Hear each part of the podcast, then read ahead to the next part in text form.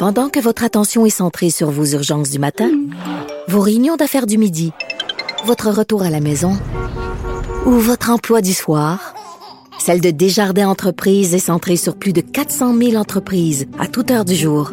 Grâce à notre connaissance des secteurs d'activité et à notre accompagnement spécialisé, nous aidons les entrepreneurs à relever chaque défi pour qu'ils puissent rester centrés sur ce qui compte, le développement de leur entreprise.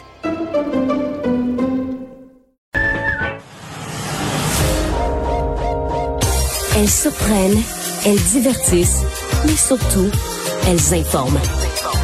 Vous écoutez Caroline Saint-Hilaire et Varda Étienne. Varda, tu le sais que j'aime parler avec euh, des élus municipaux. Mais non, ah, jamais. Ah, ça paraît pas.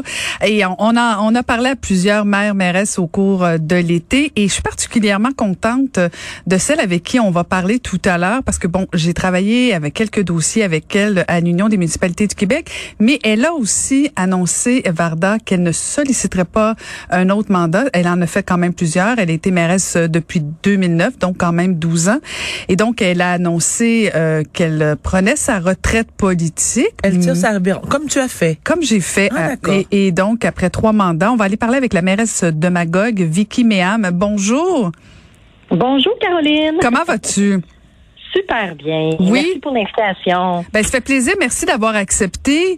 Et, et donc, euh, bon, tu as été connu, t'as as été connu sur plusieurs dossiers. Euh, on t'a vu notamment avec euh, la Fédération canadienne des municipalités, avec l'Union des municipalités. On t'a vu bien sûr comme mairesse de Magog. Qu'est-ce que tu retiens, Vicky, de, de toutes ces années euh, comme mairesse de Magog? Oh, on n'aura pas assez de dix minutes. mais, mais en gros, là. En gros, ben écoute, euh, surtout que on est à l'aube d'une autre élection, moi je dirais une expérience extrêmement enrichissante.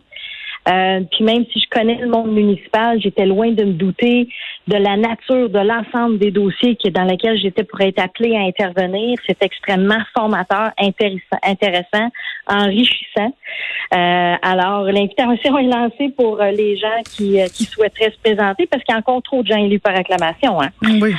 Effectivement, c'est un enjeu pour plusieurs municipalités. Mais de 2009 à 2021, euh, est-ce que tu as vu des changements sur euh, au niveau de la politique? Est-ce que c'est plus difficile aujourd'hui qu'en 2009? C'est différent. C'est différent. Je suis pas sûre que c'est plus difficile. Ce qui est plus difficile, c'est clairement les médias sociaux. Mm-hmm. Euh, puis ça, on en a beaucoup parlé. Puis l'UMQ a fait une campagne de sensibilisation là-dessus par rapport au troll et tout ça. ça, c'est clairement plus difficile parce que les gens se permettent n'importe quoi sur les médias sociaux, ça devient extrêmement difficile à gérer. Euh, mais autrefois, c'était autre chose quand même. moi, je me rappelle ma première campagne électorale, porte à porte, j'ai un monsieur qui m'a dit de retourner à mes chaudrons, puis m'a claqué à la porte au nez. Me fait plus dire ça en 2021. Mm. Fait que il y a des choses qui ont évolué dans le bon sens. Mais les médias sociaux, il y a clairement là un enjeu important, puis qui fait que c'est moins attrayant aussi euh, pour les gens qui souhaiteraient s'investir en politique. Mm. tu as fait un livre qui s'appelle Déployons nos ailes. Est-ce que c'est moins attirant pour les femmes, la politique municipale? Clairement. Clairement, c'est encore moins attirant pour les femmes pour toutes sortes de raisons.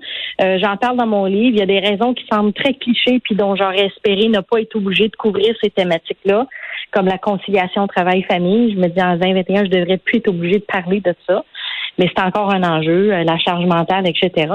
Mais, mais comme je vous disais aussi, tous les nouveaux enjeux qui arrivent, euh, euh, entre autres avec les médias sociaux, tout ça, c'est prouvé. Les femmes sont beaucoup plus de propos violents, haineux, agressifs. Alors, c'est clairement plus difficile encore pour les femmes, malheureusement. Qu'est-ce qu'on peut faire pour changer ça? Ben, écoute, faut travailler à plusieurs niveaux. D'abord, il faut accompagner ces femmes-là. Moi, j'ai la chance en ce moment, je mentor trois candidates à la mairie dans trois villes différentes. je, je vis un trip extraordinaire. Alors, il faut les accompagner, euh, euh, les encourager, les former, mais aussi, moi, je pense que du côté, par exemple, des médias euh, sociaux, il y a moyen de, de, de, de, contrôler ça comme élu, mais aussi, je pense que ça va prendre une législation. On va falloir intervenir. Là. Ça n'a pas de bon sens ce qui se passe sur les médias sociaux. Puis, puis des campagnes comme l'UMQ fait, comme la Fédération canadienne fait, comme le travail j'ai fait en Tunisie pour les femmes élues en Tunisie.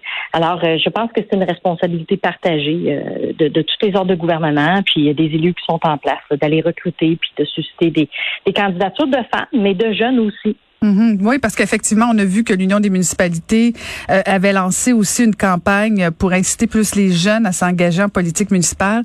Puis en même temps, euh, c'est pas évident là, parce que la politique municipale, on a encore à tort souvent l'impression euh, que ça intéresse juste juste ceux qui payent des taxes municipales.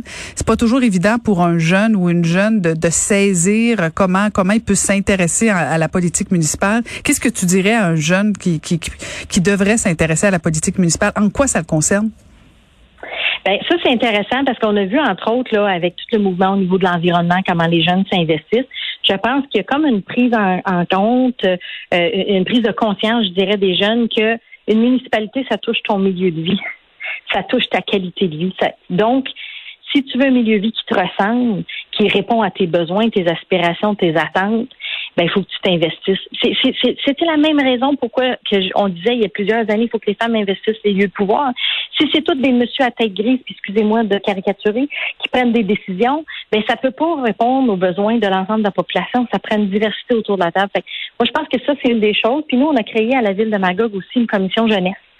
Euh, où on va chercher des jeunes là, euh, de la fin du secondaire, puis on les invite dans des débats, puis on les fait prendre position sur des dossiers, puis ils réalisent à quel point les décisions municipales ont un impact réel sur leur vie.